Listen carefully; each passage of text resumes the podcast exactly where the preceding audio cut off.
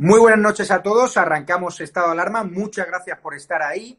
Hay que recordar que esa mujer que han visto en imagen es Emilia Núñez, una víctima más del coronavirus, una víctima de esa pandemia que se lleva ya en España más de 33.000 personas y un montón de contagiados. Hay que recordar que hoy España ha registrado un nuevo repunte más. No nos creemos las cifras oficiales de muertos, son mucho más. Hay estudios ya que hablan de 45.000 muertos, de muertos que está escondiendo este gobierno, porque no están aclarando las dudas, no están haciendo test rápidos a vuestros seres queridos cuando están falleciendo. Así lo denunciáis ante el programa Estado de Alarma. Y hoy vamos a hablar principalmente de la tensa sesión del Congreso de los Diputados, donde Pedro Sánchez ha prorrogado ese estado de alarma, con la abstención del PP, con el apoyo de Ciudadanos, con el rechazo de RC, con el rechazo contundente de Vox, que ya llama a una moción de censura y ya llama a la movilización cívica, a llenar las calles y carreteras de España de banderas de España. Y nosotros, desde Estado de Alarma, lo vamos a apoyar.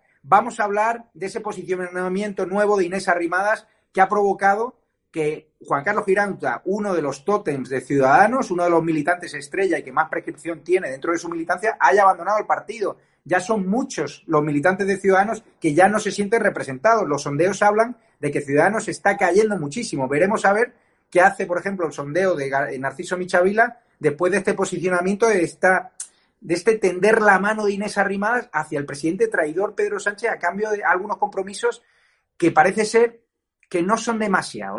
La izquierda radical lo ha celebrado y cuando Antonio Maestre celebra que Inés Arrimadas haya hecho algo bien es que Inés algo estás haciendo mal y sabes que te valoro profesionalmente y personalmente. Lo vamos a comentar hoy con Carlos Dávila, que estrena su sección, con Rafael Núñez Huesca, consultor político y periodista que se estrena también, con Luis Valcarce, de periodista digital, y con el líder del PP extremeño, José Antonio Monago, que también fue asesorado en sus años de gobierno en la Junta de Extremadura por Iván Redondo, y nos contará qué tiene en la cabeza Iván Redondo. Y vamos a hablar también de otros asuntos como ese tema que nos habéis pedido. Estos ocupas que ya el gobierno les va a permitir empadronarse para cobrar la renta mínima. O sea, están persiguiendo a los propietarios de pisos que ahora tienen sus pisos parados y que la mayoría no están cobrando renta porque sus inquilinos no tienen un duro. Están persiguiendo a las pymes, están persiguiendo a los autónomos, a los comerciantes que no les renta abrir sus comercios. Y ahora, esto último de los ocupa, es una auténtica vergüenza. Y también volveremos, conoceremos la identidad del joven hongkonés que prácticamente no ha acabado los estudios académicos, a los cuales el gobierno le ha dado un contratón de más de 200 millones de euros. Es que hay empresarios españoles que ya nos llaman y que tienen material sanitario y que ya no entienden nada. ¿Por qué el gobierno no se lo compra a las empresas españolas? ¿Por qué se tiene que ir a un joven hongkonés? Esto huele a tufillo, a un tufillo a corrupción que tendrá que ser la justicia la que lo determine. Nosotros siempre respetaremos la presunción de inocencia. Así que vamos a adelantar el programa con este vídeo. Un abrazo fuerte y nos vemos en breve.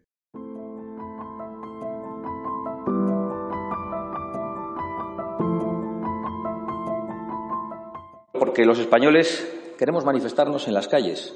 Lo haremos en coche, individualmente o en familias que convivan, con todas las medidas de seguridad, por el centro de las principales ciudades portando banderas de España y pidiendo la dimisión de su gobierno. ¿Lo va usted a prohibir? ¿Lo va usted a impedir? Yo tengo una dificultad con usted, señora Abascal. Es que es muy difícil replicarle porque es imposible entenderle. España está una cosa y el señor Abascal está otra. ¿Qué es el caos? Y usted me lo pregunta. El caos es usted. España no puede seguir viviendo en la excepción constitucional ilimitadamente. Además de tener el confinamiento más duro y más largo con el resultado más nefasto número de fallecidos y parados, usted exige mantener poderes políticos absolutos. Es lo contrario que pasa en el resto de países Y para votar que sí a esa prórroga de 15 días más del estado de alarma, nosotros hemos negociado con el Gobierno, hemos abierto negociaciones y diálogos con el Gobierno para evitarle problemas a los españoles. Y hemos conseguido tres condiciones que creo que son muy buenas.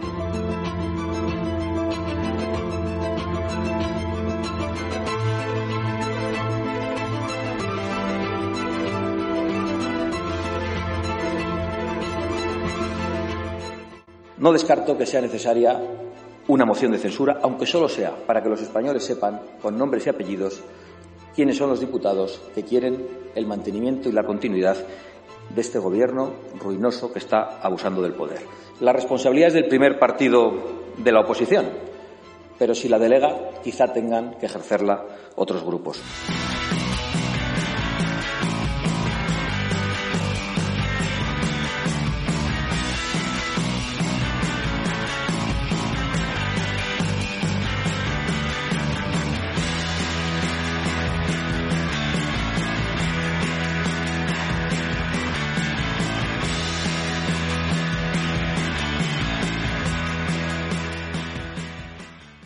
Muy buenas noches a todos. Volvemos ya con la mesa virtual. ¿Qué tal, José Antonio Monago, líder del Partido Popular, en esa Extremadura? Muy buenas noches.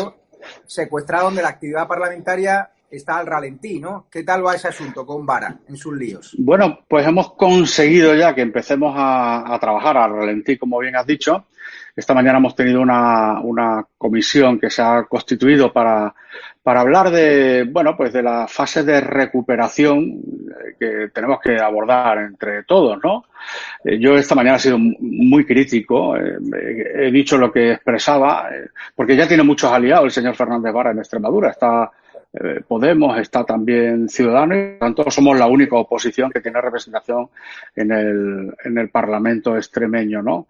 Y con mucha, bueno, con mucha preocupación, porque no podemos bajar la guardia en ningún momento, y porque en Extremadura lo más vulnerable han sido las residencias de mayores, ha sido la comunidad donde mayor letalidad se ha producido entre residencias de mayores, más del 90% de los fallecidos han sido en residencias de mayores y ahora que queremos abordar la fase 1, la que hemos llamado fase 1, pues tenemos que ir con muchísima cautela y lo que he pedido es que se blinden las residencias de mayores de nuestra comunidad autónoma, ¿no? Porque eh, nadie nos perdonaría eh, que no tomáramos medidas. Siempre se ha dicho, no teníamos manual de instrucciones, ¿no? Un manual de cómo abordar este tema. Bueno, ya hemos aprendido bastante. Hemos hecho eh, un curso acelerado eh, a base de bastantes fallecidos, lamentablemente, por la tardía respuesta del Gobierno de España. Así que, como hemos aprendido que el virus campa a sus anchas, si se le permite, entre los mayores, pues vamos a, aprenderlo, ¿no? Ahora que estamos en eso que, le llaman desescalada. José Antonio, eres una persona que nunca se esconde, que siempre dice lo que mm. piensa, incluso a veces a contracorriente de, de Génova, es decir, nunca te has escondido, no es una persona que siga la disciplina de un partido. De hecho, te llamaban el varón rojo, ¿no? En ese adjetivo que creó, ¿no? Eh, ese gurú todopoderoso de Iván Redondo o, la prensa a instancias de él.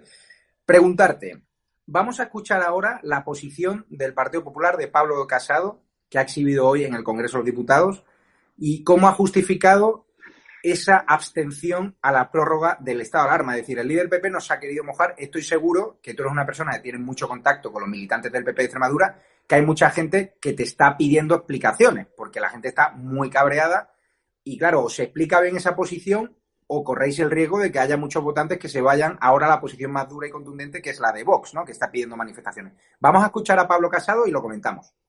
Somos un partido de Estado que cumple con su palabra con coherencia y responsabilidad. Por todos estos motivos que le he expuesto, le dije anteayer que no podíamos apoyar esta prórroga al estado de alarma y hoy no lo vamos a apoyar.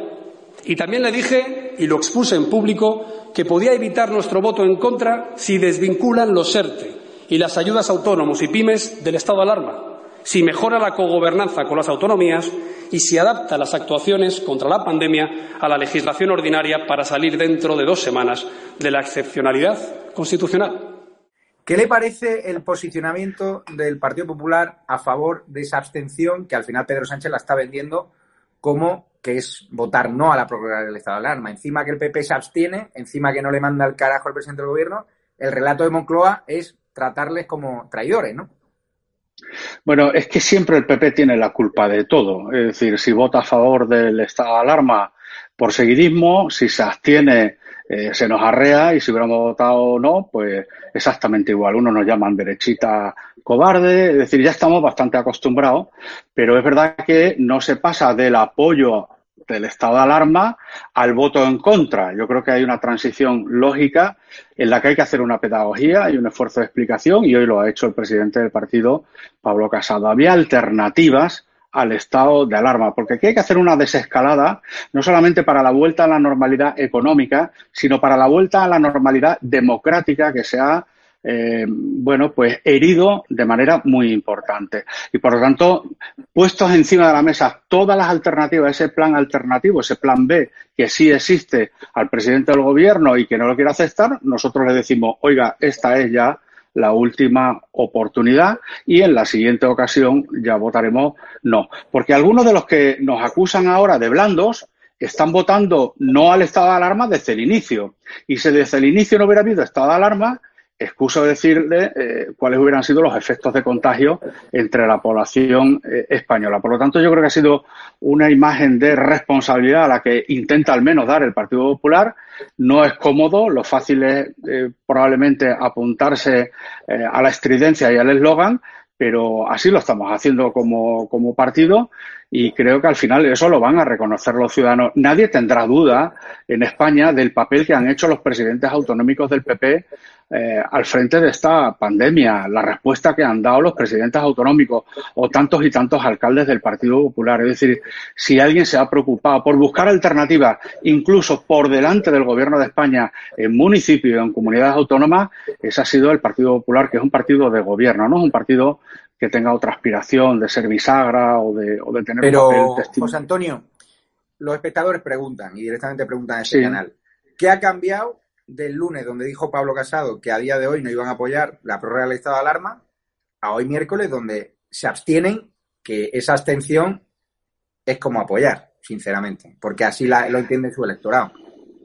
Bueno, puede ser que, primero no, no, lo dio tasativamente, ¿no? Esa propuesta no, no la dio cerrada eh, Pablo Casado, pero es verdad que yo no lo niego. En, en, esta toma de decisión, una vez que Ciudadanos eh, se entrega a los brazos de, incomprensiblemente del señor Sánchez y de que tiene ya los apoyos, bueno, pues nosotros explicamos cuál sería nuestra alternativa, damos ese ultimátum, es decir, nadie puede decir que no hayamos agotado todas las vías eh, dialécticas, parlamentarias, argumentales y tendremos que votar eh, seguramente en la siguiente prórroga no al estado de alarma. Sobre todo porque hemos encontrado al señor Sánchez muy cómodo en el estado de alarma. Al señor Sánchez y al señor Iglesias, que están con el bolígrafo del boletín oficial del Estado escribiendo lo que les dé la gana prácticamente sin ningún control. Y para eso no está el estado de alarma. El estado de alarma está sobre todo para ordenar los flujos de personas, los movimientos de, de personas, para evitar el contagio no para evitar, eh, en definitiva, las libertades públicas. Sobre todo cuando hay, países, José Antonio, que no han aplicado un estado de alarma tan exigente, claro. los comercios abiertos y no tienen tanto número de contagiados ni de muertos por el simple hecho de que han hecho test rápido lo que no quiso hacer el gobierno. Pero me gustaría preguntarle, yo conozco muy bien a Pablo Casado de hace muchos años, él a la hora de tomar una decisión llama a mucha gente. Él tiene su círculo de confianza, llama a periodistas, para sondear llama incluso a algún militante, llama a varones. ¿A usted le ha llamado para tomar esta decisión? Sí, yo eh, a lo largo de esta pandemia he hablado en muchas ocasiones con, con Pablo Casado, con el presidente del Partido Popular, y, y es constante, ¿no? Y hemos hecho además videoconferencias, eh, por lo tanto, bueno, la toma de decisiones no es una toma de decisión eh, arbitraria o no reflexionada, sino en el que se ven pues muchos puntos de, de vista. Y, y, sí he tenido esa oportunidad y lo agradezco, ¿no? Y yo siempre me he expresado además con, con ¿y usted que le trasladó, ¿Usted qué le trasladó directamente, si se puede saber? Bueno, yo desde el primer desde el primer día le he dicho a, nuestro presidente nacional cómodo el señor Sánchez en este estado. Eh, son mecanismos de control eh, sociológicos los que ha aplicado desde el primer momento. Toda esa ceremonia de los uniformes eh, no era ni más ni menos que un mensaje a la sociedad española de decir aquí ordeno y mando, mando yo. Mando hasta en la Guardia Civil, fíjense, aquí está el general vestido de uniforme, hasta en la policía, aquí está el máximo responsable de la policía, hasta en el ejército, aquí está el jefe del Estado Mayor del ejército, porque sobre nosotros vienen todos los males del mundo. Entonces, yo soy quien va a salvar la nación, además soy quien tiene el poder, aquí están los mandos militares a mis órdenes, así que todos callados y todos controlados. Y empieza a escribir barbaridades, algunas escritas y otras no escritas, sobre el boletín oficial del Estado. Esto se lo he trasladado al presidente de, mi partido, a Pablo Casado, desde hace ya mucho tiempo. Es decir, había que romper cuanto antes ese control que tiene y esa mordaza que tiene sobre la sociedad. La sociedad se asusta con este virus porque no, no es verdad que no teníamos manual de instrucciones y se acobarda. Es un comportamiento, los que tienen un animal saben que si el animal lo maltratas, al final asume el maltrato. Es decir, y se ha maltratado a la sociedad, a la sociedad española en muchos extremos. Yo le puedo decir que muchos alcaldes han tenido enfrentamientos con la Guardia Civil cuando nunca ha habido enfrentamientos con la Guardia Civil, que por otro lado lo que hacían era cumplir órdenes de las delegaciones del gobierno mandadas por el señor Sánchez. Y le dije a, Pablo que teníamos que cuanto antes romper eh, esta regla que había impuesto el señor Sánchez. ¿Y cómo se rompía? En el Parlamento, abriendo el Parlamento Nacional, abriendo los parlamentos autonómicos, los nuestros los primeros, para que fuéramos recobrando al menos la normalidad democrática, o al menos que los ciudadanos pudieran ver a gente que podíamos expresarnos ¿no? con libertad, que es lo que hemos venido haciendo desde el minuto, minuto cero. Voy a dar paso al consultor político Rafael Núñez Huesca, que es además un reputado periodista, muy prestigiado, ganador de premios de periodismo y que hoy debuta en estado de alarma. Estamos muy contentos de tenerte aquí. Rafael, tú eres consultor político, susurras a grandes líderes de este país. Una decisión un poco arriesgada, ¿no? La del Partido Popular de hoy, ¿no? Bueno, en primer lugar, eh, Javier y Cristina Seguí, Carlos Cuesta y todos los que estáis en este, en este proyecto, daros la enhorabuena eh, porque creo que, merece la pena lo que estáis haciendo. Yo el otro día se lo decía, además, aprovechando la festividad del 2 de mayo, a, creo que era Adriana Lastra, que si ellos son la grande armé de, Napoleón, vosotros sois Daoiz y Velarde, que es una milicia humilde, pero al final la que gana es esa milicia humilde es el, pueblo español el que acaba venciendo al todopoderoso ejército de Napoleón. De manera que vaya por delante mi enhorabuena. Eh, preguntaba sobre lo arriesgado de la decisión de Pablo Casado. Yo eh, creo, Javier, que cualquier decisión que Pablo Casado hubiera tomado hoy, desde el no a la abstención hasta el sí, hubiera eh, supuesto riesgos. Esto le ocurre a los partidos que tienen vocación mayoritaria. El Partido Popular es el partido el número de militantes más grande de España, probablemente también lo sea de Europa. Es un partido con, vocación de gobierno que ha estado durante muchos años en el gobierno y, por tanto, responde a un, a un horizonte sociológico muy amplio, heterogéneo, eh, eh, desde clases medias a clases trabajadoras, eh, desde personas que puedan vivir en el barrio de Salamanca de Madrid o en los barrios más humildes de las ciudades más pequeñas de España. De manera que eh, este tipo de partidos, el Partido Socialista también podría ser un ejemplo de esto que digo, eh, siempre asumen más riesgos que los partidos que no tienen vocación de gobierno. Hablo, por ejemplo, de un partido pequeñito como es eh, Ciudadanos o los partidos que están en un extremo y otro del tablero como Podemos y Vox. Pero no me escapo de la pregunta, Javier. Pablo Casado tiene, y yo creo que lo ha Rafa, te has quedado con, te, has, quedado congelado, sigue hablando y, si no sales y te vuelves a meter y vigila que no hay ningún niño con la PlayStation. No, eh, no, ah, no hay, no te preocupes, eh, Javi, que no hay ningún niño con la PlayStation. Continúo. me, había quedado en, me había quedado en que em, Pablo Casado había tomado una decisión eh, sin duda arriesgada, una decisión que, tiene que, justificar, que yo creo que ha justificado en el Parlamento, que ha mm, advertido que sería la última vez que concediera este cheque al, gobierno de la nación y en cualquier caso eh, la vocación mayoritaria del Partido Popular, la vocación de gobierno del Partido Popular eh, de alguna manera lo limita, limita su libertad de acción. Mm, estoy seguro que hoy muchos militantes o votantes del Partido Popular se habrán sentido algo decepcionados, pero es que si Pablo Casado hoy hubiera votado en contra, también muchos votantes del Partido Popular se hubieran sentido igualmente decepcionados. De manera que es una situación diabólica. ¿eh? Luis, barra libre para Vox con esta decisión arriesgada del líder del PP, además teniendo en cuenta que Feijó, el varón que más votos tiene en el Partido Popular, el varón con mayor prescripción en el electorado, ¿no? O sea, bajo mi punto de vista, ha dicho que él estaba en contra de la prórroga del estado de alarma. De hecho, ayer llamé, ayer recibí una llamada de una persona, una dirigente, ex dirigente del Partido Popular, con mando, que tuvo mando en plaza, muy importante, y me dio su opinión. Dice, mira, Pablo puede hacer una cosa, o estar a favor o en contra, pero con una España tan polarizada no te puedes quedar a la mitad de camino, porque la gente no lo va a entender. De hecho, hoy en redes sociales, tú que eres gran tuitero, estamos viendo cómo mm, los maestres celebran la decisión de Arrimada, la decisión de haber prorrogado este estado de alarma, es decir, la izquierda mediática está contenta pero está golpeando también a Pablo Casado, el gobierno golpea a Pablo Casado y la derecha también golpea a Pablo Casado. Por lo tanto, quedarte en medio en esta situación ¿No crees que es un poco arriesgado y que deja esa Vox toda la derecha y toda la rebelión cívica cuando Santiago Abascal ha dicho que van a impulsar manifestaciones? Bueno, vamos a ver. Eh, tanto Rafael como José Antonio han, explicado que el, lugar de Casado no, era fácil. Eh, yo era yo soy partidario de que creo que Pablo Casado tendría que eh, haber votado no, pero voy a intentar explicar por qué.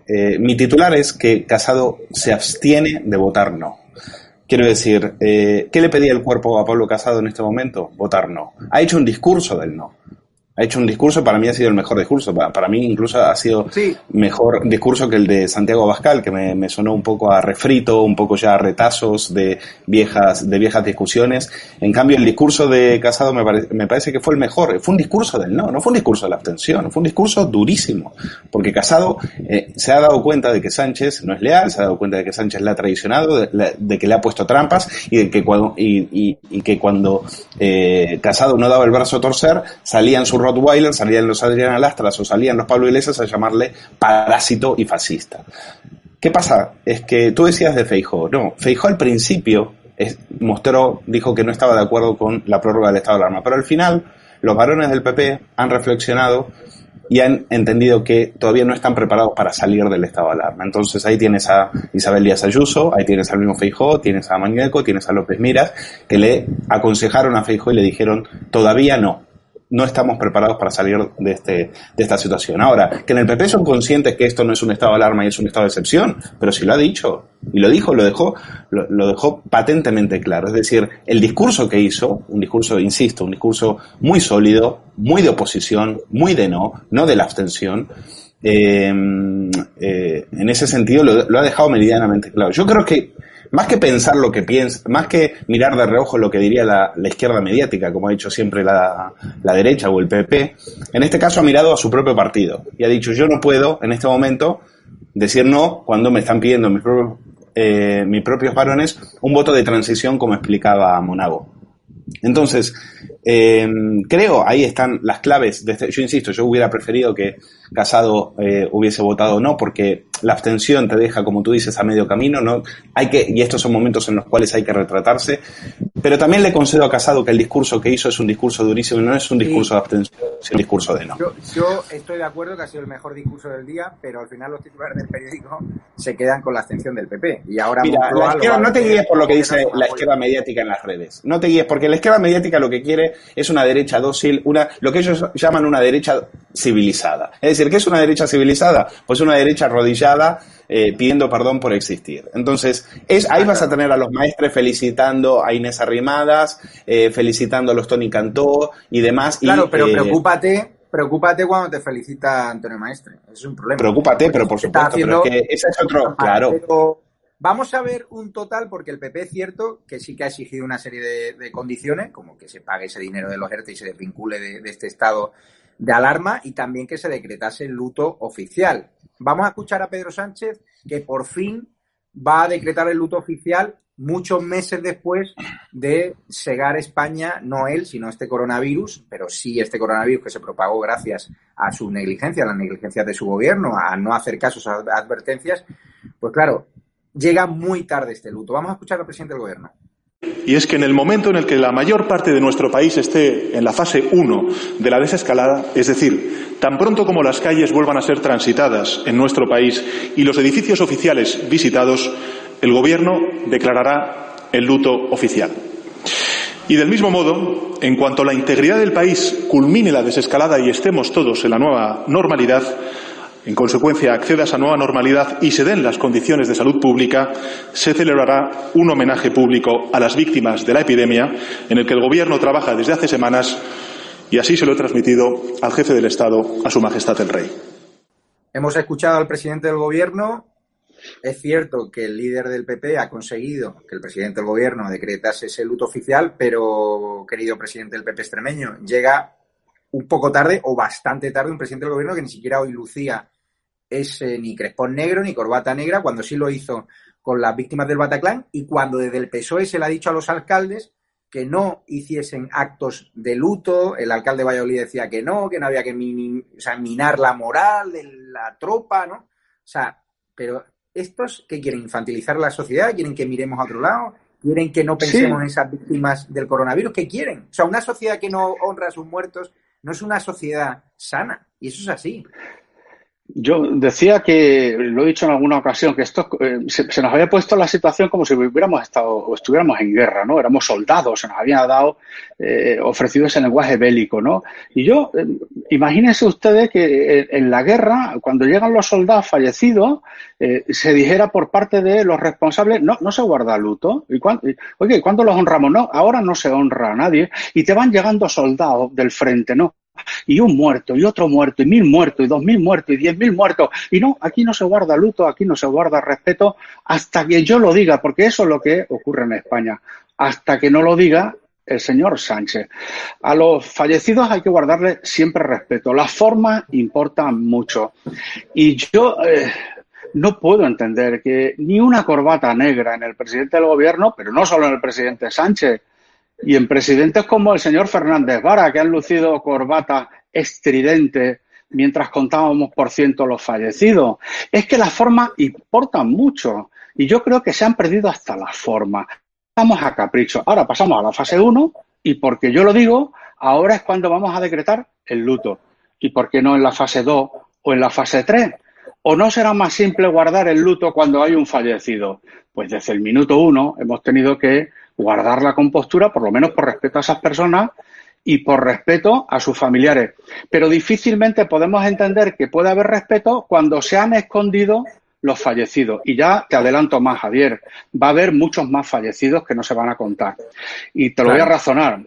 Porque las residencias de mayores están confinados muchos mayores, sin capacidad de movimiento, sin terapias de recuperación funcional. Y si no han muerto del virus, van a morir de pena. Y vamos a comprobar en los registros civiles del mes de abril y del mes de mayo, comparado con otros años, cómo se incrementar la cifra de fallecidos. Y no los contarán tan bien como han hecho desde el inicio de la pandemia, pero se van a producir porque los pobrecitos están atemorizados y están en residencias donde no pueden tener atención porque son residencias, no son centros sanitarios y donde al final la orden que se dado por parte del Estado es confínense, eviten el contagio entre ellos, pero los mayores necesitan muchas atenciones, necesitan un refuerzo de personal esas residencias. Por cierto, el señor, el señor Iglesias podía hacer algo por ello, ¿no? Porque era el responsable.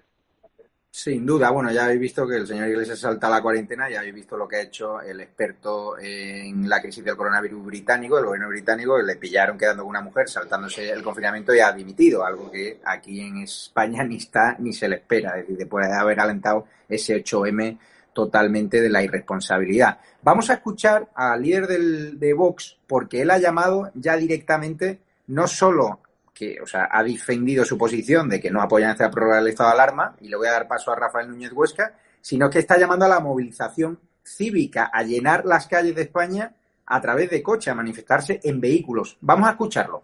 Necesito saberlo porque los españoles queremos manifestarnos en las calles con todas las medidas de seguridad pertinentes contra su gobierno. Ya lo hacen muchos españoles en las redes, a pesar de las amenazas de monitorización y de la censura público-privada, asistida, por cierto, por periodistas de A3 Mella y otros lacayos de los medios subvencionados. Pero también lo vamos a hacer en las calles, señor Marlasca. Lo haremos en coche, individualmente o en familias que convivan, con todas las medidas de seguridad, por el centro de las principales ciudades portando banderas de España y pidiendo la dimisión de su gobierno. ¿Lo va usted a prohibir? ¿Lo va usted a impedir? ¿Va usted a darnos la razón? Tenga el valor de decirlo en esta tribuna, porque mañana mismo notificaremos a todas las delegaciones del Gobierno esas convocatorias de manifestación absolutamente seguras y absolutamente legales si ustedes no están mintiendo en esta tribuna. Digan que han prohibido ustedes los derechos de reunión y de manifestación y digan que su único miedo es a la gente y que ustedes ya solo quieren protegerse de los españoles. Lo que piensa Vox es que, claro, Pedro Sánchez, que quiere defender el estado de alarma seis semanas más, pues parece ser, según Vox, que el gobierno quiere prohibir ese derecho a la manifestación. Es decir, que en Vox creen que este estado de alarma está siendo un estado de excepción para violar nuestros derechos fundamentales o algunos de ellos.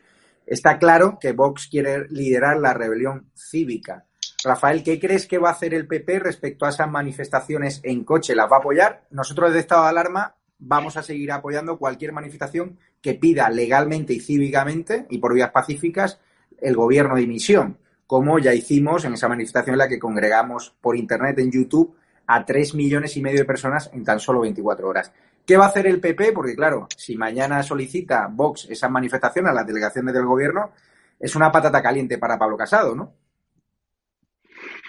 Yo creo que vuelve a ser una situación eh, complicada eh, que tendrá que, dirimir eh, en Génova, tratando por una parte de velar por el sentido de Estado que se le presupone a un partido de vocación de gobierno como el Partido Popular, pero a la vez eh, no renunciar a una serie de dogmas ideológicos que en realidad ya trascienden la ideología. Estamos hablando de libertades. No es solo Santiago Abascal, son muchos y muy prestigiosos juristas los que dudan que este estado eh, presuntamente de alarma no sea en realidad un estado de excepción encubierto. Porque no hay que olvidar que lo que está ocurriendo en España, no desde hace días ni desde hace semanas, desde hace ya casi dos meses, es la mayor y más profunda restricción de libertades que se ha producido en Europa en un periodo eh, de paz, en un periodo no bélico. De manera que es, ojo, porque es muy grave y es casualidad o no que tenemos a ministros eh, comunistas sentados en el Consejo de Ministros. Esto tampoco había ocurrido desde 1936, la guerra civil. Es decir, empiezan a confluir peligrosamente diferentes eh, vectores y la situación puede estallar de un momento a otro. Lo, advirtió la presidenta de la Comunidad de Madrid el otro día. Si la situación económica sigue empeorando y la, el PIB sigue desplomándose, podemos encontrarnos con una situación que, ojo, sería dramática desde el punto de vista económico de las familias, pero podría suponer el paraíso del chavismo ibérico. Ellos lo que buscan es una sociedad apesebrada, eh, tejer redes clientelares y captar un voto que ellos denominan cautivo. De manera que el escenario para ellos, eh, si para España es dramático, para ellos se les va poniendo cada vez mejor. Y no rehuyo tu pregunta, eh, Javier. Eh, yo creo que el centro derecha, que es el Partido Popular, debería unirse a. Está teniendo problemas de conexión, pero vamos, ya lo ha, lo ha dicho Rafael Núñez Huesca, que debería unirse a esa movilización cívica. Luis, tú eres argentino. Vienes donde, de un país donde la calle aprieta mucho, sobre todo en circunstancias dramáticas como el corralito. ¿Crees que en España se puede vivir un estallido social? No sé si parecido, pero cercano a lo que vivisteis en, Argentina, porque está claro que va a haber gente que va a tener que ir a los supermercados, y yo no lo apoyo, a robar por mera supervivencia. Es decir, yo tengo amigos que ya tienen cero ingresos y que han tenido que irse a vivir con sus padres y que sus padres están en situación de desempleo. ¿Crees que puede haber ese estallido social, que el gobierno lo teme y que por eso quiere tratar de limitar esas manifestaciones, como hizo con la manifestación que convocó el otro día una serie de plataformas cívicas de, colapsar la castellana? Eh, hay que tener cuidado porque hay imágenes que, que, te pueden llevar a conclusiones equivocadas. En Argentina, cuando se ve a la gente en las calles protestando, cortando carreteras o asaltando supermercados, eh, no son, eh, no es la gente trabajadora, no es la gente más necesitada, no es la gente que se levanta a las 6 de la mañana para intentar buscar un trabajo y llevarle un pan a sus hijos. Eh, esos, son, esos son grupos organizados, son grupos que están pastoreados principalmente por dirigentes políticos y ahí no hay ningún tipo de rebelión espontánea, ningún tipo de rebelión cívica como la que tú estabas diciendo. Aquí en España la gente no quiere una rebelión, no quiere asaltar supermercados, aquí la gente lo que quiere es trabajar y que la dejen en paz y que no le eh, dirijan su vida al milímetro como es lo que quiere el gobierno. Es decir, hay que ver la cara de placer, la cara, eh, el, orgasmo que le produce a Iglesias o a Pablo o a, Pedro Sánchez salir en rueda de prensa y decir lo que podemos y no podemos hacer los españoles en un estado de excepción como este y ya al, borde prácticamente de un toque de queda que es lo que a ellos ya eh, más les encantaría. Poder controlarnos el Internet, poder nacionalizar las empresas, poder cerrar el Parlamento, todo por una situación de excepcionalidad que es la que han determinado ellos. Ya, eh, ya nos han dicho, ya nos han eh, advertido de lo que son capaces y por eso es, eh, es fundamental que la oposición en este, en este sentido se una y acabe precisamente con esto, es que los, una vez que, que la pandemia esté controlada, si, si, eso algún día llega, porque teniendo al cantamañanas de Fernando Simón a, dirigiendo, dirigiendo todo aquello, lo dudo, lo dudo mucho, pero es evidente que no se puede seguir viviendo así, no se puede seguir coartando las libertades. Em, los españoles quieren volver, no quieren rebelarse contra nada, los españoles lo que quieren es tener una vida normal, no quieren una nueva normalidad, quieren la normalidad de siempre. Sí, tú hablas del lumbrera Fernando Simón, que hoy decía que, es que el coronavirus ya circulaba en España desde finales de 2019, lo que decían muchos expertos. Es que ya en enero él ya tenía advertencias de la organización comunitaria de la que es asesor de que no alentas ese 8M, hizo lo que le pareció a Lengana o lo que le dictó el gobierno, pero ahí sigue dando ruedas de prensa el que solo iba a haber un contagio. Con lo cual, lamentable el papel de este señor, que es la vergüenza. Voy a dar paso a José Antonio Monago porque el líder de Vox ha llevado al Congreso lo que más temen los socialistas, la sombra de la moción de censura, porque está claro que la voladura independentista, como le llamo yo, a ese desplante de RC, en Cataluña ya están también jugando los tacticismos electorales, pues ha obligado también a Vox o le ha llevado a azuzar ese miedo a una moción de censura que bajo mi punto de vista sería interesante para que todos los partidos se retratasen. Yo soy consciente de que es muy complicado que fructifique, pero sí llevaría a la opinión pública a saber quién apoya a Sánchez y quién no. Obligaría a Inés Arrimadas a mojarse, porque Inés Arrimadas ha dicho que bueno, que esto no es una sesión de investidura hacia Sánchez, que su voto es simplemente la prórroga del estado de alarma. Cuidado, queremos ver qué haría la señora Inés Arrimadas en esa moción de censura. Vamos a escuchar a Santiago Abascal lo que ha dicho sobre la moción. No descarto que sea necesaria una moción de censura, aunque solo sea para que los españoles sepan, con nombres y apellidos, quiénes son los diputados que quieren el mantenimiento y la continuidad de este gobierno ruinoso que está abusando del poder. La responsabilidad es del primer partido de la oposición, pero si la delega, quizá tengan que ejercerla otros grupos. Porque este es un gobierno ruinoso que a las decenas de miles de víctimas mortales ya empieza a sumar millones de víctimas económicas. Los datos del paro de ayer, de los que ustedes se vanagloriaban, son particularmente terribles. Les repito por enésima vez que deben ustedes, antes de marcharse, pagar las retribuciones y los salarios de los autónomos y los trabajadores de los meses de marzo, abril y mayo, de todos aquellos a los que no han permitido trabajar. José Antonio, sería interesante impulsar una moción de censura porque como Vox la impulse, va a obligar al Partido Popular a entrar en su redil o no. Y si no entra esa moción de censura al Partido Popular, yo creo que Vox os podría hacer mucho daño, muchísimo daño. Bueno, a mí me sorprende mucho la forma, ¿no? La forma del señor Abascal, dicho sea con todo el respeto. Porque sube a la tribuna del Congreso de los Diputados y dice, esta es una responsabilidad del principal partido de la oposición y si no lo hace, pues tendrá que delegarla en, en mí, en Vox. Es decir, yo me lo guiso, yo me lo como. Eh, ha hecho todo el discurso, se ha contestado y se ha respondido él. Eh, punto primero. Bueno, él está eh, con el derecho de decir lo que le plazca, ¿no? hasta ahí podemos llegar, ¿no? Pero yo creo que si se quiere hacer una moción de censura, primero hay que hablarla entre los grupos políticos que pueden tener una afinidad en ese objetivo, en la moción de censura. Bien haría el señor Abascal en hablar con el señor Casado para impulsarla con el mayor eh, bueno, consenso del arco parlamentario. Y en definitiva, las mociones de censura siempre se han dicho que son para ganarlas. No, son para ganarlas y para aprovechar ese instrumento político también para decirle a la sociedad que hay una alternativa y que además con acción yo la impulso. Por lo tanto, hay que dialogarla y no hay que hacerla a modo de eslogan para salir al, al, Parlamento y, en definitiva, bueno, pues sacar una serie de retweets. Pero si lo que realmente queremos es que Sánchez deje el gobierno, trabajemos la opción de la moción de censura para tener el máximo de los apoyos posibles. Si no, queda la cosa en el regato, en el regate corto, sí. Preguntarte, usted ha sido varios años asesorado, fue su jefe de gabinete, el todopoderoso Iván Redondo, que ahora está en la Moncloa como jefe de gabinete del presidente del gobierno, una persona que tú y yo conocemos muy bien a nivel personal, que le tenemos estima, pero tú lo conoces bien. Ahora, ¿qué cree que está pensando Iván Redondo? ¿Cómo cree que va a actuar? Porque él sabemos que siempre está pensando en el relato. ¿Qué crees que va a ser o cuál crees que va a ser la estrategia a seguir por el todopoderoso spin doctor de la Moncloa? Bueno, yo no me atrevo a decir qué es lo que hay en la cabeza de, Iván Redondo, porque solo él lo sabrá, ¿no? Yo sí puedo intentar intuir qué hay en la cabeza del señor Sánchez, es decir, no hay nada, no hay nada. Eh, él está feliz con aguantar cada día para él es una victoria.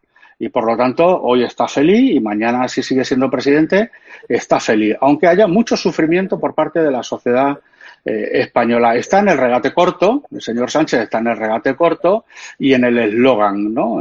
por lo tanto, bueno, fíjense, cuando nosotros hemos dado a entender que podíamos votar en contra del estado de alarma, ya nos estaban echando la culpa de los fallecidos que pudiera haber si hubiera un repunte. Es decir, que el gobierno socialista, como ven, tiene un profundo sentido también del agradecimiento hacia quienes les han impulsado el estado de alarma o se han abstenido como ha sido la última vez. Por lo tanto, no puedo estar en la cabeza del señor Sánchez o intento, pero no hay nada. No hay nada, es un día a día, es una mentira detrás de otra mentira. Pero José eh, Antonio, no hay nada en su cabeza. Pero tú y yo conocemos a Iván y el que manda ahora mismo en España es el señor Iván Redondo. Pues yo no lo sé, te lo digo de verdad. Yo no creo tampoco yo no, pues no creo yo que uno tenga la capacidad de tocar una orquesta tan importante como es el aparato del Estado, ¿no? A través de las instituciones de gobierno. Eh, yo eh, puedo conocer al señor Redondo, pero no creo que esa orquesta que supone eh, los ministerios, que supone las relaciones con las cortes, que supone las estrategias europeas, la dirija una sola persona porque si eso fuera así, no estaríamos ante un humano, estaríamos ante una persona con poderes sobrenaturales. Y yo creo que eh, tanto usted como yo, como el señor Redondo, somos mortales y tenemos muchas carencias. Por lo tanto, yo creo que aquí estamos en el resistiré, ¿eh? en el resistiré, esa es la canción que se oye todos los días en Moncloa y cada día que pase es un resistiré. Y, y creo que y creo que además hemos visto tantas burradas que ya cosas que son burradas eh, pasan como normales, porque ya se ha dicho aquí por parte de algún contratulio que el señor Simón siga al frente de este tema, eh, pues no deja de ser una, broma macabra, ¿no? Y sin embargo ya nos hemos acostumbrado a, cosas que no tienen ninguna lógica, que parece que son fruto de una cámara oculta. Vamos a un tema candente, la posición de Inés Arrimadas, y le doy paso a Rafael Núñez Huesca, porque claro, de repente Ciudadanos hace unos días daba a entender en la sexta de que ellos no iban a apoyar a este presidente traidor, a este presidente mentiroso, no utilizaban esa palabra, pero lo dejaba claro Inés Arrimadas en una entrevista con Antonio García Ferreras, al cual sabéis que no es invitado de este programa. Pero claro, ese posicionamiento ha provocado una crisis sin precedente en Ciudadanos, porque que se te vaya eh, nuestro amigo Juan Carlos Girauta, cuidado, eh, que Juan Carlos Girauta es un tótem dentro de Ciudadanos, es un representante espiritual, la salida de Rivera, la salida de Fer Páramo y ahora la salida de Girauta, y sobre todo que te felicite Antonio Maestre y toda la izquierda radical, es que algo habrás hecho mal. Carles Enrique, y vamos a escuchar ahora Inés Arrimada, habla de que esto, este pequeño pacto puede abrir la posibilidad de generar convulsiones en la Comunidad de Madrid, cambios de gobierno en la Junta de Andalucía. Vamos a escuchar a Inés Arrimada cómo ha tratado de explicar esta situación. Además, ella está en situación de embarazo, es decir, entendemos que ella ahora mismo está pasando una situación que está muy pendiente también de, su bebé. Y claro, toda esta presión mediática, cuidado, que también le está provocando a ella un, pequeño, ¿no? Eh, o sea, no es fácil. Yo la, entiendo, yo hablo con gente ciudadana y dice, joder, que Inés está teniendo su bebé una presión mediática desmedida, con lo cual todo el apoyo a Inés Arrimadas, pero yo en esta ocasión no la voy a apoyar. Me parece un error la decisión que ha tomado y, yo estoy en la estela de Juan Carlos Girauta. Vamos a escucharla. Y entre no aportar nada o intentar salvar vidas y empleos también lo tengo claro. Así que nuestro voto es en conciencia, asuma absolutamente la responsabilidad de este voto favorable para que no decaiga este estado de alarma el próximo sábado y espero, señor presidente, que la negociación que hemos tenido, que los acuerdos a los que hemos alcanzado se puedan llevar a cabo y empiece una rectificación del Gobierno que sin duda será bueno para todos los españoles. Bueno, eh, preguntarte, ¿te parece acertada la decisión de Ciudadanos? ¿Crees que a la gente que tú conoces de la Comunidad de Madrid, del PP, le ha puesto ahora el aprieto de que haya un cambio de cromos, porque sabemos que Ignacio Aguado, el vicepresidente de la Comunidad de Madrid, su plan es arrebatarle más pronto que tarde la presidencia a Isabel Díaz Ayuso. Bueno, yo parto de la base, eh, Javier, de que mm, no, no, creo, no estoy seguro, no tengo la certidumbre en absoluto de que lo que haya hecho Ciudadanos haya sido pegarse un tiro en el pie. No creo que se haya disparado. Es una posibilidad eh, que se esté suicidando, pero mm, yo creo que ha utilizado la última vara que le quedaba. Ciudadanos nace en Cataluña, de una decisión, una suerte de decisión de las izquierdas, del PSC, luego intenta ocupar el, el espacio político del centro derecha, del Partido Popular, fracasa, ellos creen que, lo logran en, abril del 2019, fracasan estrepitosamente en noviembre del 19 y ahora mismo es un partido eh, con un liderazgo mermado, eh, Inés Arrimadas está en el octavo mes de gestación, eh, con un partido que al que le han surgido taifas, que era un partido anti-taifas y que ahora todos los líderes locales parecen tener cierto poder y en el que podría ocurrir cualquier cosa. Cualquier cosa puede incluir eh, que en determinadas comunidades autónomas algún eh, líder local trate de hacer, eh, de, emprender una operación contra natura. En cualquier caso, lo que ha intentado Inés Arrimadas es lo que lleva reclamándole una parte de su electorado desde hace muchos meses, que es reorientarse ideológicamente por enésima vez. Y esto teniendo en cuenta que hay muchos votantes socialistas frustrados, puede suponer que a Ciudadanos se le vuelva a ver como un partido presentable, como un partido votable, no por parte de las derechas que han perdido la confianza en Ciudadanos, pero sí por parte de algunos descontentos del centro izquierda moderado. Esto por una parte. Y con respecto a lo que me preguntabas de, Ignacio Aguado, o incluso del socio del vicepresidente de la Junta de Andalucía, Juanma Moreno Bonilla, como ahora mismo eh, el liderazgo de Inés Arrimadas es un liderazgo débil, como ahora mismo eh, la estructura de Ciudadanos es una estructura en descomposición, como ahora mismo han pasado de 57 a 10 diputados en las Cortes Generales, los eh, líderes locales ya no responden a un liderazgo nacional y podrían correr el riesgo de que cada uno actuara de manera que intentara salvar su propia cabeza, generando, como digo, ya no solo la descomposición definitiva del partido, sino una eh, inestabilidad institucional en multitud de comunidades autónomas y de ciudades de toda España. Porque, ojo, hay que recordar que Ciudadanos no gobierna directamente en ningún sitio, pero sí cogobierna en muchos y muy importantes lugares de España.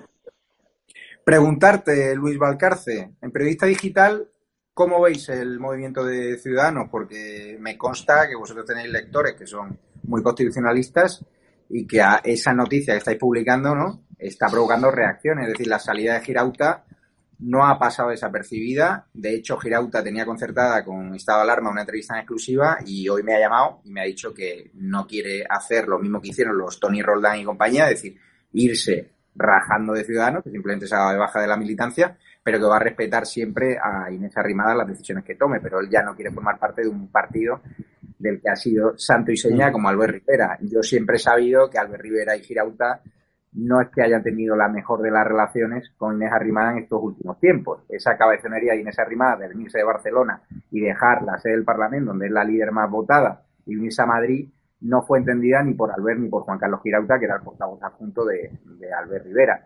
Y ahora los votantes de Ciudadanos se quedan huérfanos, porque ya no está ni Albert Rivera, ni Fer de Páramo, ni Villegas, ni Girauta. O sea, se han ido los cristianos Ronaldos de Ciudadanos y a Inés Arrimada le quedan algunos diputados muy valientes, gente buena, como Marcos de Quinto, el Mundo Val y tal y cual, pero está mirando demasiado a ese espejo catalán, a esa persona catalana que le asesora y que yo creo que está llevando a Ciudadanos a una posición que le pueda abocar a la desaparición, a seguir los pasos de UPyD. No sé qué te parece. Sí, estoy bastante de acuerdo contigo. Difiero un poco de, la, de lo que decía eh, Rafa Núñez Huesca. Creo que esta jugada la resumió muy bien Karina Mejías, quien también hoy ha, dimitido como eh, militante de Ciudadanos. Eh, ha dicho, mira, Ciudadanos era un partido que nació como alternativa, no para ser salvavidas, en este caso salvavidas del Partido Socialista.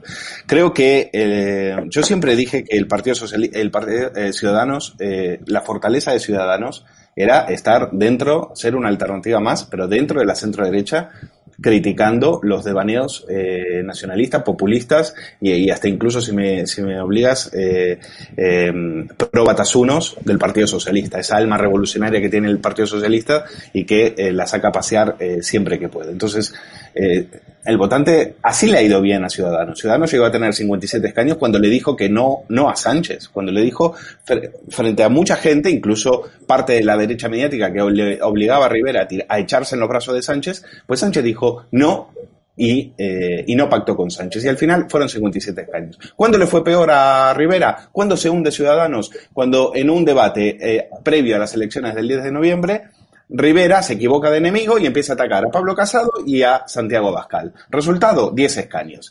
Pues ese es el lugar. Ciudadanos perdió su lugar y si cree que ahora eh, cae en la trampa del PSOE, que le acaba de hacer una OPA, y Ciudadanos se ha vendido a plazos, pues lo tiene, lo tiene muy difícil. Tu pregunta tiene mucho sentido, porque efectivamente en el Partido Popular, sobre todo en algunas comunidades donde que gobiernan con, eh, con, con, Ciudadanos, no se fían para nada. En la Comunidad de Madrid no se fían para nada de Aguado. Aguado dijo, miren el Twitter de Aguado, en, en 11 horas cambió de opinión. Estaba en contra de estar confinados eternamente, cito textualmente, y 11 horas después dice exactamente lo contrario, una vez que sabe que su presidenta va a votar lo contrario. Con lo cual es un partido, no es de fiar, son, eh, son un partido veleta y en este momento han perdido eh, su lugar dentro del hemiciclo. Se los va a comer Vamos, Hoy estrenamos sección La puntilla de Carlos Dávila no sé si el realizador ya la tiene preparada, pero vamos a escuchar la particular visión del que fuera director de la Gaceta, un gran periodista y una persona que no se muerde nunca la lengua. Le escuchamos. En el mare magnum absolutamente facundo de todas las expresiones, de toda la palabrería del Congreso de los Diputados en esta sesión para la cuarta prórroga del estado de alarma, ha pasado como de rondón desapercibido una manifestación, una idea, un anuncio que hizo el presidente del Partido Popular, Pablo Casado, y que a mí me parece absolutamente trascendental.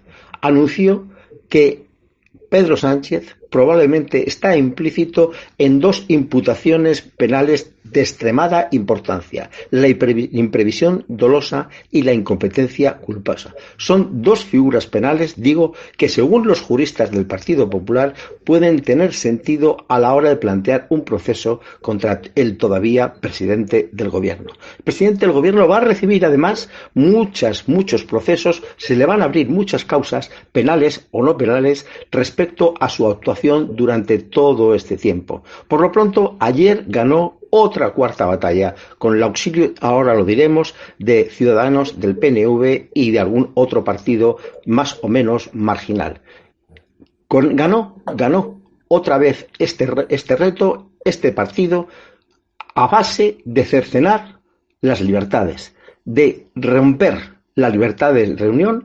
Solamente a partir del próximo lunes nos podremos reunir de 10 en 10 de impedir la libertad de manifestación, hay que ver lo que se hizo con esta persona que llevaba una bandera nacional, una bandera de España, por el paseo de la Castellana de Madrid, y el, un guardia civil, obedeciendo órdenes con toda seguridad, le impidió que volviera a exhibir su bandera española y la libertad de expresión, sobre la que no quiero insistir, porque de esto los periodistas desde aquí lo estamos denunciando todos los días. Se están cercenando, se están cercenando estas libertades y a mí lo que más me asombra es que el pueblo español todavía no esté reaccionando, que parece que somos cómplices del confinamiento culposo o presuntamente culposo por ser más exactos al que nos quiere someter Pedro Sánchez de nuevo. Aquí con casi 45.000 muertos. Les cuento que hay un estudio del Instituto Carlos III hecho por unos matemáticos que cifra en este dato la cantidad de muertos, el número de muertos que ha habido en España, con 45.000 muertos, ahora Pedro Sánchez se acuerda de que tiene que hacerles un funeral. Eso sí, vestido de rojo y aprovechando el dato de que a lo mejor volvemos a su nueva normalidad. No va a haber nueva normalidad,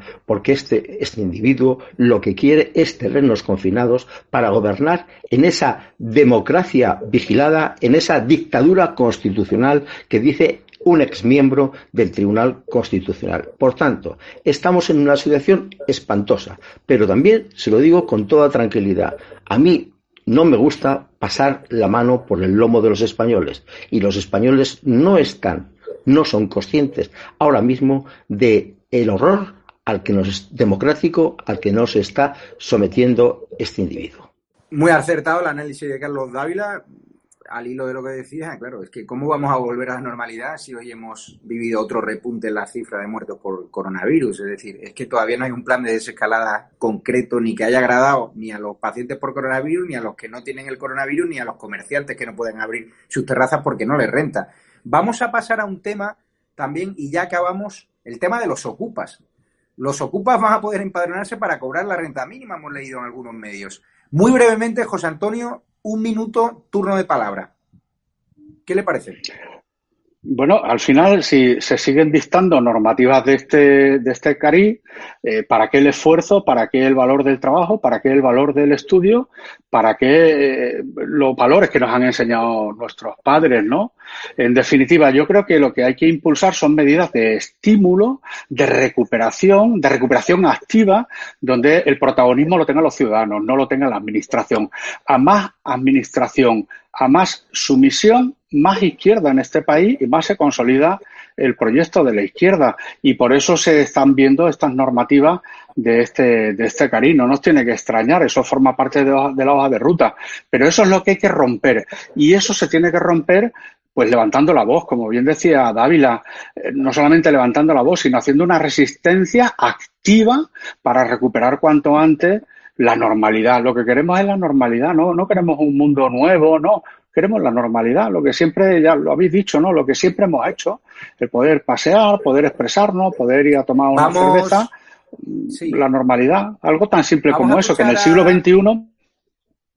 A Rafael, su opinión sobre el tema de los ocupas. ¿Le parece bien pues que, el tema que nos roben cuando estamos de veraneo, que se metan estos caraduras, a los cuales les tenemos que pagar incluso la wifi, incluso la luz, el agua, y que encima ahora se puedan empadronar? Es decir, es la política que ya hizo la Ocupa, que acabó siendo alcaldesa de Barcelona, para desgracia de todos los barceloneses, que ha convertido a Barcelona en un nido de delincuencia, y ahora vemos cómo este gobierno socialcomunista está favoreciendo a los ocupas en vez de favorecer al propietario que ahora está viendo cómo sus rentas, los que tienen dos pisos, como ni siquiera se están alquilando, como ni siquiera se les están pagando. Entonces ahora más trabas al propietario, al que trata de generar riqueza, más trabas a los autónomos, más trabas a las pymes. El mundo al revés. Habrá algún presentador de televisión que con 17 propiedades inmobiliarias deberá estar temblando en estos momentos. Eh, yo esto lo encuadro, eh, Javier, eh, algún presentador muy, muy simpático que todos conocemos y que tiene un nombre, se apoda con un nombre anglosajón. Es grande, o al menos eso dice él, el gran. Javier, los ocupas las paguitas, eh, todo este tipo de medidas que no son otra cosa que medidas eh, para tejer grandes redes clientelares, eh, yo las enmarco, las encuadro en un, en un cambio mucho más amplio. Podríamos denominarlo un cambio de régimen. En el año 16, Julio Anguita, el viejo Partido Comunista de España, y Pablo Iglesias se juntan en un mismo mitin, se abrazan y en ese abrazo se escucha como uno le dice al otro, es el nuevo 78, Pablo estamos en condiciones de cambiar el régimen. De lo que hicimos mal, le decía Anguita a Iglesias, lo que hicimos mal en el 78 estamos en condiciones de enmendarlo. Y a eso vamos, a un cambio de régimen. Por fin parece que, a juicio de ellos, se alinean todos los astros para eh, poder ganar una guerra que dice la izquierda que perdió en el siglo XX, poder eliminar, palabras literales del vicepresidente del gobierno, al detritus fascista de España y Ojo, porque en la Casa Real eh, yo me llega que no deben estar demasiado eh, contentos. Yo eh, percibo cierta inquietud, porque este cambio de la misma, compartimos, sí, compartimos la misma información. Ya acabamos. Luis Valcarce, un tema que ha pasado desapercibido en el bloque del coronavirus.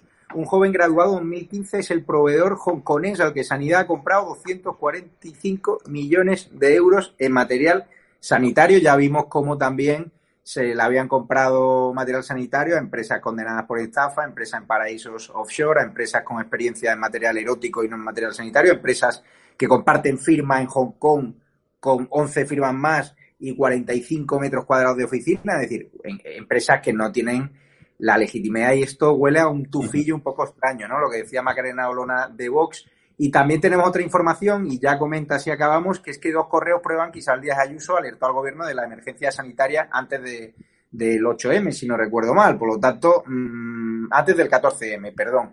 Ahora se tienen que dirimir las responsabilidades. Ahí se está peleando el delegado del gobierno, ¿no? Y se está peleando la Comunidad de Madrid de quién tiene la responsabilidad, ¿no? De haber alentado ese 8M, haberlo permitido y de quién se ha preparado mejor frente a la crisis del coronavirus. ¿Qué te parece lo del hongkonés y estos dos correos? Bueno, lo de los hongkoneses es muy interesante porque esa empresa es el segundo proveedor, el segundo proveedor de sanidad eh, dentro de esa macro compra de mil millones de euros que se hizo para, eh, acceder a material sanitario proveniente principalmente de Asia. Y esa empresa tiene eh, una particularidad, no solo esta que publica OK Diario, de que tiene un dueño que apenas acaba de terminar el, bachillerato, sino que se ha creado, con, eh, sino que entre los 245 millones de euros que les pagaron, según el diario ABC, se ha quedado con 100 millones de euros solo en comisiones. Mientras las empresas aquí, yo me pregunto, cuando alguien que tiene, que vende eh, test PCR, por ejemplo, como muchos laboratorios o muchas empresas aquí españolas, que no les dejaron exportar esos test, pero sin embargo tampoco les llamaron para comprárselos, pues a mí me gustaría saber qué siente un eh, alguien que paga sus impuestos aquí en España cuando ve que Sanidad, en lugar de contar con ellos, fue a comprar una empresa, que, una empresa que tiene un, tubi, un tufillo impresionante, un tufillo de corrupción impresionante, eh, y le deja un contrato de 245 millones de euros, que la, la mitad se va en comisiones. Un escándalo. Y y los dos correos, que tú crees que salvan esos dos correos Isabel Díaz Ayuso, muy brevemente, en 20 segundos. Son dos pruebas, son, eh, son dos pruebas más, eh, a una, eh, son solamente la punta del iceberg de una gran montaña de pruebas que tiene tanto la Comunidad de Madrid como Murcia y demás, que son los que avisaron que el doctor Bacterio, es decir, Fernando Simón, tendría que haber dado la señal de alarma, pero estaban más ocupados en el 8M que precisamente en proteger a los españoles.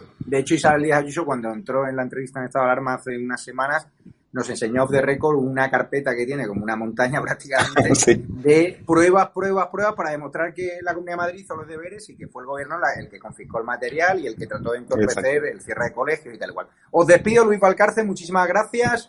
Le despido, A ti, Javier. Antonio Monago, muchísimas gracias, el Partido Popular. Muchas gracias. Rafael Núñez Huesca y despido a todos los espectadores, muchas gracias por estar ahí.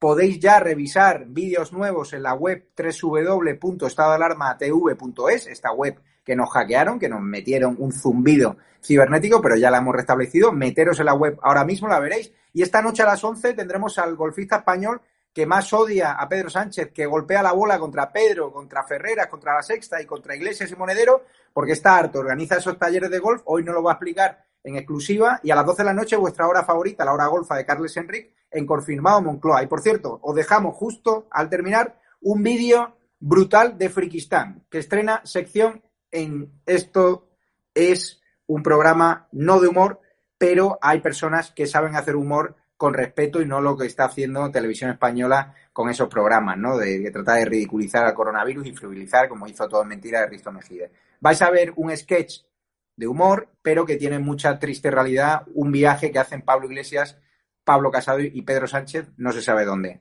Ahora veréis el destino y cómo acaba. Un abrazo.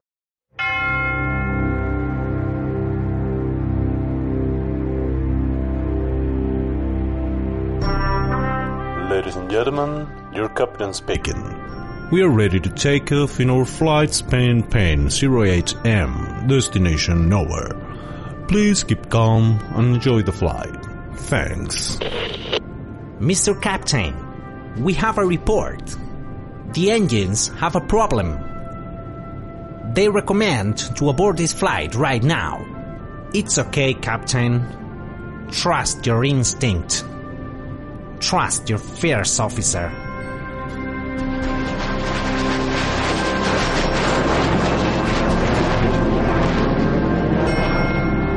Are you crazy?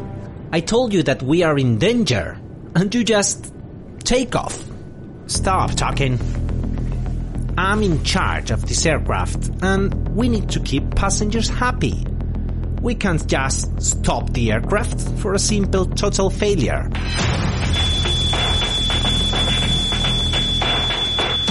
Wait a minute. You just said that you are in charge here? I'm the visible face of this aircraft. I'm the number one. you know that you are not. Go on, master. Tell him. Don't forget who is in charge here.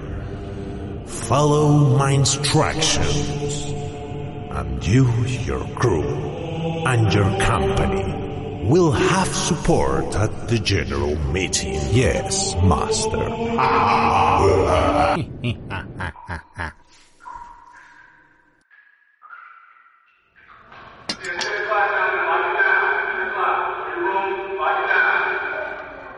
that was close.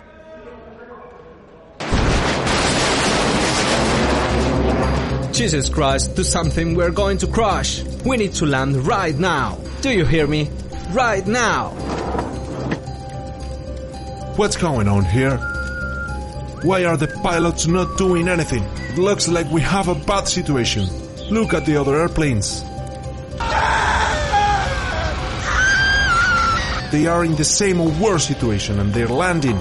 We need to land right now. I'll call the control tower to ask for permission. Spain Pain to control tower. Do you copy? We have an emergency. We need emergency landing right now.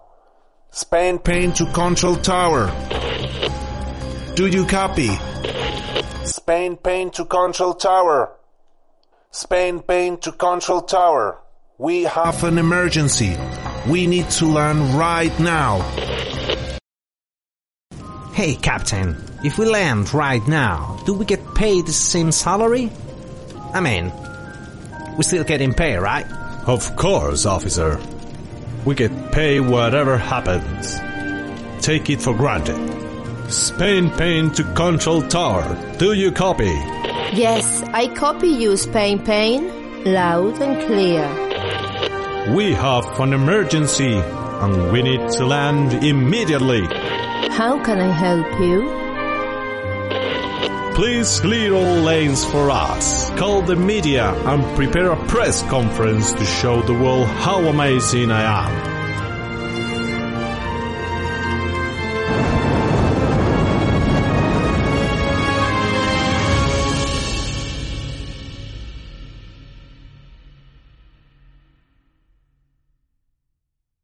¿No sabes lo que es Patreon? No hay problema, el equipo de estado de alarma te lo cuenta. Patreon permite a los fans patrocinar a sus creadores de contenido favoritos. Nada que ver con un crowdfunding o un Kickstarter.